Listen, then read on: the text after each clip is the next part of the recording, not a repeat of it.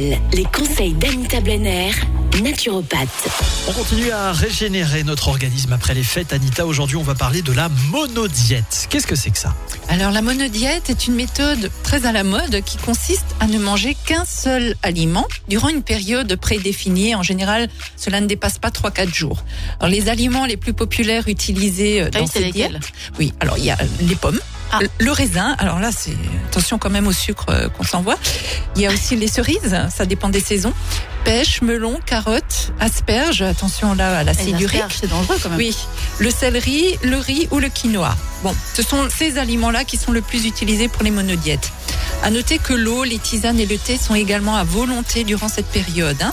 Personnellement, moi je préfère recommander une semaine d'alimentation vivante à 100% plutôt qu'une monodiète. L'alimentation vivante, on en avait déjà parlé, hein, euh, je le rappelle donc, elle est crue, végétarienne et composée uniquement de produits tels que la nature nous les offre, c'est-à-dire sans que l'homme ne les ait transformés. Alors il y a les légumes, les fruits, les oléagineux, les légumes lactofermentés, etc.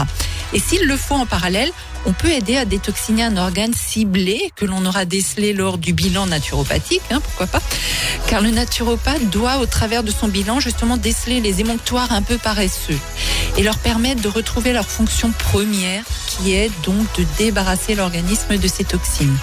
Donc la monodiète, oui, mais que sur 3-4 jours, pas plus, et attention à l'aliment que vous choisissez pour cela. Et si vous aviez un aliment à conseiller pour ceux qui veulent faire qu'un aliment?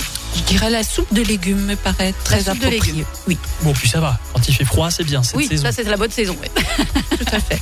Merci Anita. Anita, on rappelle qu'on peut prendre rendez-vous avec vous dans vos différents cabinets. Il y en a un à Mulhouse, il y en a un à Célesta. On prend rendez-vous sur doctolib.fr. On tape simplement Anita Blenner avec Mulhouse ou Célesta derrière. Et normalement, on trouve ça assez facilement. Très rapidement. Demain, on va parler de l'activité physique. Ça aussi, c'est important pour euh, régénérer son organisme. DKL, retrouvez l'ensemble des conseils de DKL sur notre site internet et l'ensemble des plateformes de podcast.